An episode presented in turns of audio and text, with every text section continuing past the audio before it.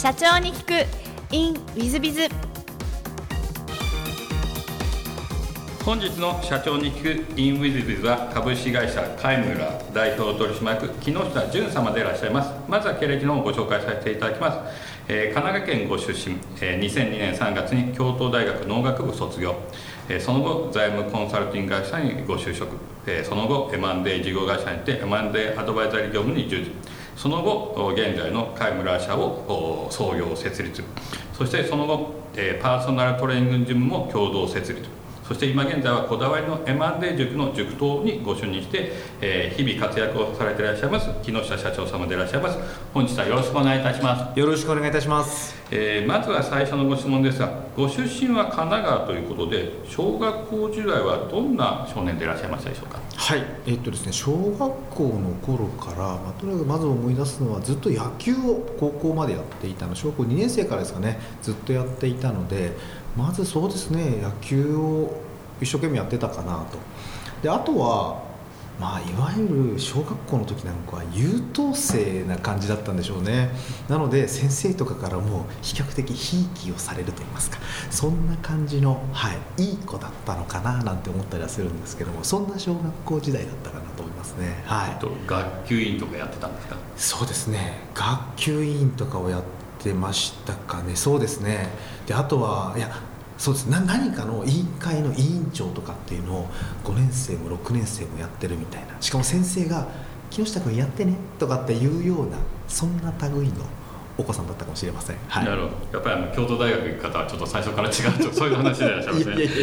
えと中学校時代はどんなふうに過ごしたなと思うでございます？そうですね。だからその小学校の時のがあったので中学校に入った時にあれ多分申し送りがあるんですよね小学校から中学校って。で中学校はまずもって当時13クラスあって480人強ぐらいいるようなめちゃくちゃ大きな中学校だったんですがそこで1年生の時にまさに先ほどの話です。学級委員にあの小学校の先生からどうやら推薦されてたみたいでで先生からそんな話はあるからとにかく最初の学級委員やってくれと言われてでさらに学級委員の委員会になった時にその学級委員全体の委員長になったんですね。で結構大きな中学校だったのでその委員会っていくつもあったんですけど風紀委員とか保健委員とかそういうのあったんですけども学級委員だけは1年生からその委員長の中に入って学校のなんかあの運営とまでいかないんですけどもそんなのを学校総会みたいなのをですね参加したりとかっていう感じで当時から、まあ、ある意味悪目立ちじゃないですけどもするような。でそしてそれ1年生の時やっちゃったものですから1年生も2年生も3年生もずっと期待されて結局辞めることできずにずっと3年間学級委員長やり続けたっていうのが一番多分あれですね。だから中学校で一番ずっと3年間良くも悪くも有名だったそういう中学生活を送ってたかもしれません、はい、なるほど。じゃあ成績もよろしかったんじゃないですか？成績確かに良かったかもしれないですけどもそれ以上にとにかく有名で2個し1個下も2個下も1個上も2個上もみんな知っててその後高校とか行くと「あああの時の木下さんですね」みたいなこと言われてですね。意外とそういうつながりでは面白い体験してたかなと思うんですけども、まあ、結構そういう意味じゃ、まあ、そまたそうですねまたもや真面目に過ごした中学生活だったかもしれないですね。はい、なるほど。ありがとうございます。えっと、高校は神奈川県内の高校ですか？そうですね。神奈川県内のあの県立高校当時は学区があったのでその学区の一番いい高校に、まあ、またま行きまして横浜緑が丘という比較的古い高校でして、はい、でその学校に行ったんですがここでまた野球部入るんですが、はい、古い学校だったのであの野球部がもうすっごいいい意味で古い体質で朝も5時に始発で行き終電で帰るみたいなそういうあの部活だったのでもうその瞬間から、まあ、そこまでは正直確かに優等生、ね、学級委員長みたいなところから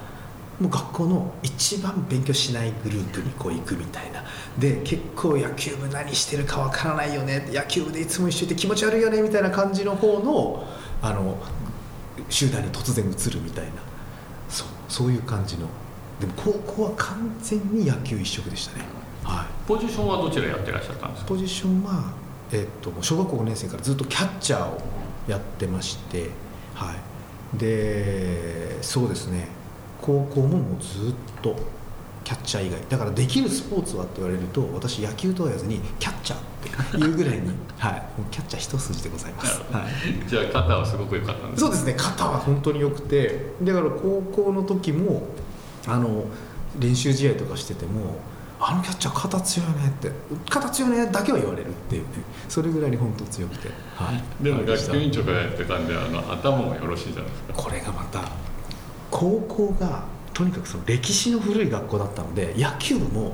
OB とかが全然強くなかったんですよ。強くなかったにもかかわらず OB とかいろいろ来るわけですよ。その時にあの中学まで野球何考えてやってたのっていうふうに OB に言われるぐらいにもうあのなんでこの16歳7歳のあの学生に40何歳の法要40歳50歳の OB がここまで辛辣なこと言うんだろうっていうぐらいに本当何も考えてないよねとかって言われるようなあの最初キャッチャーだったんですけども、はい、そんなところからのあれでしたね。ちょっと想像つかないんですがいやいやいやいやはい。えー、とその後京都大学の、えーお進みになってらっしゃるんですが京都大学農学部を選んだ理由というのは何かございましたでしょうか？えっとですねあのすっごいあのもうしょうもない理由で言うととにかくあの生物っていう教科が得意だったんですよ。で生物っていう教科が得意ででえっとこうそれで全部選んでたので例えばあの東京理科大の生物で受けれるところとかあと北海道大学も生物で受けてるところとか農学部があったので、まあ、そんな感じの選び方をしている中で、まあ、それでもあの中学の時の先生がすごく影響を受けた地理の先生が京都の学生生活面白かったよって話を聞いててそれがすごい残っててであ京都に行ってみたいなと。あとまだ軽い関西弁の憧れみたいな謎のね関東人のあれがありまして。それもあったのででその京都大学の農学部って実は今は実はかなりいいんですけども当時は京都大学の盲腸って言われるぐらいに 当時昔はですね京都大学ってアメフト部が強かったのでアメフト部の皆さんはほとんど農学部に入ってくると。だからちょっとだけ入りやすかったっていうのもあって。それもあってですねそんないろいろなあとはそのえっ、と京都大学と東大だけ理系でも国語があったりしたんですね。理系のくせに得意な国科目国語だったりしたので なので生物と国語が使えるところみたいな。そんな理由で、はい、あのそういうあのどちらかというとこういうあれがあの教科があるからみたいな感じのところで選んだのはあったかもしれないですね。はい。まあ、そうは言っても京都大学が大変あの面積でいらっしゃると思いますけれども、えー、と京都大学でのお過ごし方大学時代の過ごし方どんなことをなさったんでしょう？かそうですね。もうこれまたあのう私浪人2年してるんですが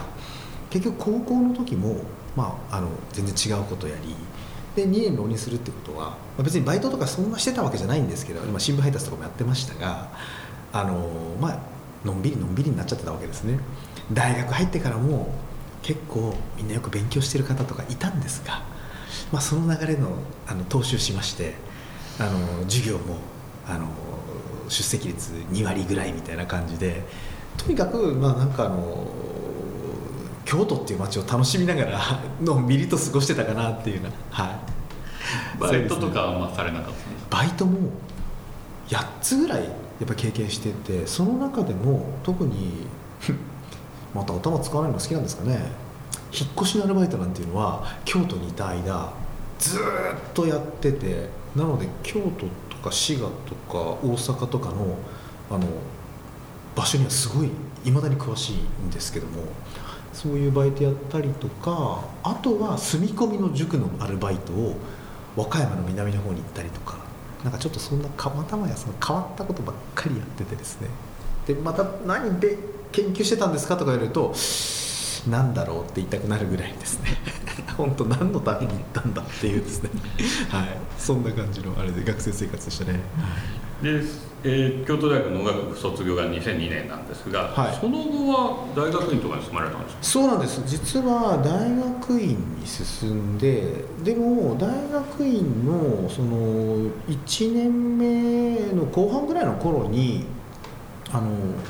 まああとその大学の時の話でいくとあの今もそのこのカイムラという会社はあの創業の時にあの一緒に手伝ってもらったあの大学時代からの友人がいるんですけどもあのとにかくその彼が面白い人人間でですねで、まあ、大学行った時に、まあ、結構本当に、えー、と行って1週間ぐらいで知り合ったんですがあの京都大学も私も爪爪が引っかかったような感じで入ってると思ってたんですがやっぱり周り賢い人いっぱいいるんだろうなと思ったら最初に仲良くなった友達がその彼で本当に賢くて賢いってこうだよなって思うようなそういう理理想像とか想像した形のままのあの人間がいましてですね。でその彼が面白かったのでその彼と過ごす時間ってすごく長かったんですね。だからその彼から影響を受けることはものすごく大きくてそういった中であの彼なんかは学生の頃からあの友人と一緒に別の友人と一緒にですね起業したりとかしていて。でそういうのを横目で見てたらそういう世界って面白いなって思ってしまいましてで大学院まで行ったんですがその時に経営とか、まあ、あと財務とかそういう世界の方にちょっと行きたいなっていうふうに強く思ってしまったのでなので大学の1年大学院の1年目ぐらいの頃にですねちょっとこうフェードアウトしていっちゃってですね。それぐらいから、はい、ただそんな状況で出たとしても何もできるものではないので最初の頃は人の手伝いしたりとかでたまたまそう引っかかったそう引っかかったっていうのを拾ってもらったようなですね財務コンサルのところでちょっとお手伝いをしたりとかっていうようななんか本当にその瞬間から過去のものっていうのは何も生かさ生かすことができずにですねほぼゼロからまたスタートするみたいな。ただとにかくそういう経営とかまあ本当に自分で自分の力で生きていくみたいな方面ですかね。そういう方に、まあ、またなんかあのゆっくりとと言いますか自分本当に泥臭く自分のステップでですねスタートをしたというようなそんな感じのが、はい、あの大学卒業した後の数年間でしたね。はい。じゃあ大学院はちょっと行ったけどすぐ辞められた感じそうですね。えっとね席だけ置いとくといろいろいいことがあったので 席だけはしばらく置いてずっと休学をして休学ができないあのタイミングで「すいません」って教授に頭を下げてえやめたような感じでしたね。はい。でその間は、えっと、財務コンサルティング会社さんに入る前はなどんなことなさったんですか？えっとあのさっき財務って話をしたのであれだったんですが実はちょっとだけつっても1年ちょっとぐらいですけども会計士の勉強したりしたんですね、ただその時も当然自分でバイトしたりしながらあのあとまあそういうなんか、えー、といろんな勉強ってことでもないですけども、まあ、バイトもしたりそれから人の手伝いしたりとかそういうことをしながら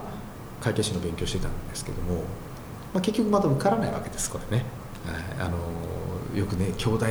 だからとか言われますけど逆にあの、えー会計士になった方から聞くといや兄弟の連中はあの意味まで考えすぎて覚えようと覚えるだけでいいのに覚えようとしないから結構ね落ちるんだよねって話をしてたんですけどまさにその通りでいろいろ考えて結局全然あのなんて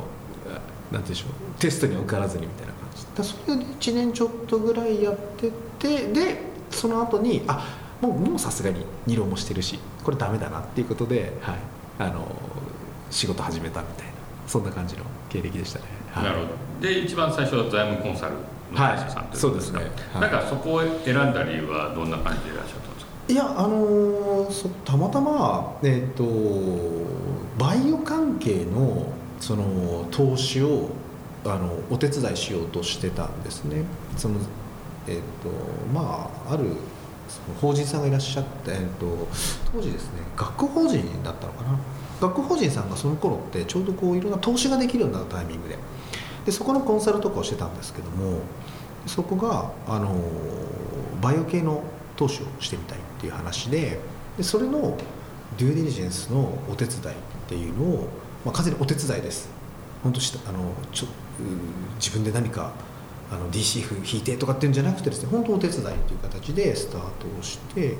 であとそその例えば会社の立ち上げとかなんていうのもやってたのでそういうのもちょっと手伝ったりとかして実際にその子会社のその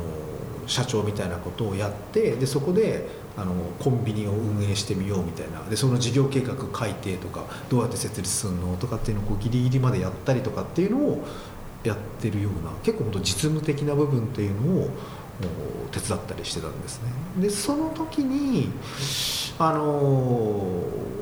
こういうで特にそのデューデリとかやってたような投資のお手伝いみたいなところですね。そっちの方っていうのがやっぱりあの、まあ、会計士の勉強したこともありますしあと経営に近いなっていうところもあってでそれだったのでであるならば本格的にその当時まであのずっと関西京都の方にいたものですから東京に戻ってあのやろうかなというふうに思って、まあ、東京の方がやっぱりその数も、ね、機会も多いですしですし実際にまああのそういう会社さんも多いですから、まあ、そんな経歴だったんですけどもなんか紛れ込めるかもなと思ってですね。そしたらちょうどそのタイミングが、あの今大きな大手の M&A の会社さんとかが最初に上場したりとか本当最初の M&A アドバイザリー会社のブームだった時だったので本当にうまく滑り込めてでそこであの、まあ、本格的な M&A アドバイザーとしてのあの業務をスタートするというような。なんかなんか本当なんかちょっと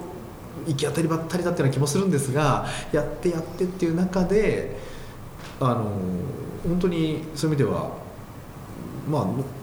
農学部っていうのはちょっと勉強の幅が広いんですね。ミニユニバーシティって言われたりするようなぐらいにあの生物学も学べばそれから工学も学べばそれから経済学も政治とかもいろんなことをこう学ぶ、まあ、本当にちょちょっと深く広く学ぶみたいなところがあって。一応まあそんなところが一通り頭にある中でそういういろんな知識がある程度あってでかつ会計士の勉強もしてたりとかして財務も一応見れるかなみたいなところ。であとは飛び込む力。みたいなところでいくと M&A のアドバイザーってどうやらぴったりだったので。なので、はい、ちょっとそんないろんなものがちょうどうまくあの絡み合って M&A の会社に滑り込んだ。みたいのがそうですね。あのこういう今のビジネスにつながってくるきっかけになってます。なるほど、はい、その M&A の会社さんでの思い出なんてございますでしょうか？そうですね。あのそれでいくとここまでもそうなんですか。常にあの野球始めた時もそうですしそれからあのさっき言った中学校の学級委員とかでもものすごい恥ずかしい大失敗をしてるんですけれどもあので高校野球なんかも最初そのさっき言ったようにケチョンケチョンに言われて、まあ、最後は結構神奈川でも第2シードぐらいまで行ってでそこで一応ちゃんとしたキャッチャーやってたのであのあれだったんですがいつもスタートの時というのがものすごい失敗をして「もうお前やめろよ」みたいなことずっと言われるのがあれだったんですがここまた一緒で覚えてることはとにかく会社入って何年目だったかな？3年目の忘れもしない9月の4日なんですがその時に3年目までなんとか粘ってたんですが9月の4日に社長と副社長に呼ばれて基本クビだからねって言われるっていうね。あのあ基本じゃないんです。しましましましたクビだからねって言われたんです。あのえっ、ー、と脅しとかじゃないよって。もうあの原則クビだからって言われて。でも最後あの、うん、もうあんまりあのなんか目かけるつもりもないしみたいなこと言われてあ終わったなと、まあ、そこまでも結局やっぱりねいつも通りの感じでうまくこうまあ、一生懸命やってるつもりではいたんですけどもあの繋がらなくていろんなものが。バラもう本当にバラバラなことばっかりやってクビだからねっていうのは一番よく覚えてますねそのタイミングで。ねでもその3か月後に社長賞取れちゃったんですよ。ちょうどいつも大体似てるんですがなんか本当最初できないうちっていうのはとにかくなあのつながってない。知識とかそれからその経験とかそういったものがつながってなくてでそれでもあの頑張ってると突然つながるタイミングが 来るっていうのがなんかこれまでの人生のあの結構パターンでして。でその時もつながってしまったらその3ヶ月で結構 M&A の案件積み上がっちゃいまして。であのすぐにできるようになったわけじゃないんですがその積み上がりのペースとかを見てたあの社長が「いや3ヶ月前クビって言ったけど、まあ、期待を込めてあの、まあ、でも来年できないかもしれないけど」って言われてですねあの社長賞もらうみたいな。そんなこのあの V 字回復のところってまず一番覚えてるところかもしれませんね。なるほど。じゃあ木下社長はプレッシャーかけた方がいい感じでいらっしゃいますか？おっしゃる通りなんです実は。はいおっしゃる通りです。はないるほど